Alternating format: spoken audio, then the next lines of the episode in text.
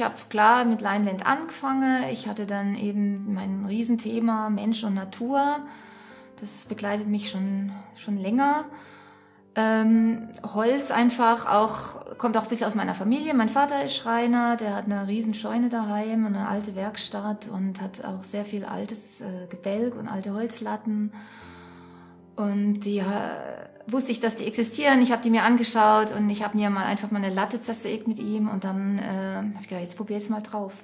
Jetzt äh, probiere ich mal mit die Farbe da drauf zu bringen. Und äh, so hat sich das entwickelt. Es ist äh, jetzt nicht ein Plan gewesen, aber einfach, äh, ja, es hat sich entwickelt und dieses Mensch und Natur und all die Themen, da darum kreisen, fand ich, das hat dann auch noch sehr gepasst. Das, ähm, diese hochentwickelte Welt, die wir haben, dieses Künstliche, was es auch so um uns herum gibt.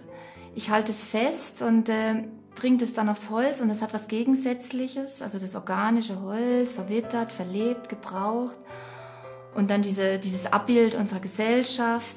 Also wenn ich jetzt den Supermarkt mal, dann ähm, ist es so ein Festhalten der Szene, die mich begleitet in meinem ähm, Alltag, in meinem, also in meinem hochentwickelten Alltag eigentlich.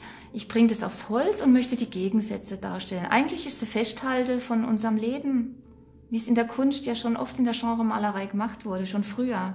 Die Bauernfamilie beim Essen oder äh, früher war man halt viel näher dran und heutzutage geht man in den Supermarkt und kauft sich die Beere irgendwie in der Plastikschale so diese, dieses, dieser Verlust von der Natur, auch durch das ganze Digitale, äh, Handy und Co. Äh, ich merke es auch an die Kinder, die kommen von der Schule heim, die wollen nur gehen und, äh, und sich in dieser digitalen Welt da verlieren. Aber es gibt es geht wie so in, in Vergessenheit auf diese, sollen raus in die Natur und die Natur genießen und schützen. Und für mich selber, ich bin ja auch mittendrin, nehme mich da nicht aus. Wie, wie, wie können wir in unserer hochentwickelten, modernen Gesellschaft so leben, dass die Natur genauso fortbestehen kann wie wir mit unserer Zweitwelt? Der Frosch hat mich einfach interessiert, weil er eigentlich immer gleich aussieht. Und ich war in diesem Zoo und dann wurde mir klar, wie bedroht dieses Tier ist, ja. So klein ist und einfach nicht wegrennt, ja. Er, er, er starrt in der Stache und trotz der Gefahr, indem er zum Beispiel auf der Straße stehen bleibt und dann doch Auto, vom Auto überfahren wird, ja. Und er, er auch, auch gut aufs Holz passt. Mit seinen Erdtönen habe ich angefangen, in meinem Thema, das ich eh hatte, ich habe dann eine Zeit lang auch einfach bedrohte Tiere gemalt, habe ich den Frosch genommen und habe angefangen, ihn zu malen. Ja.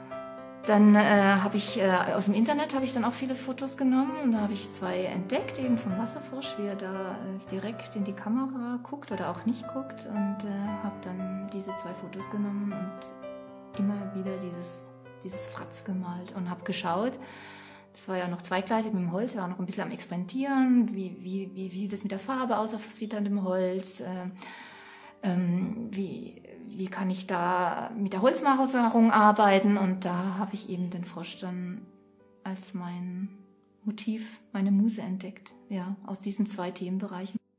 Ich finde es faszinierend, wenn man äh, auch experimentieren kann mit der Malerei, äh, Zufälle oder auch äh, nicht so gute Momente sich dann in, in schöne Momente entwickeln.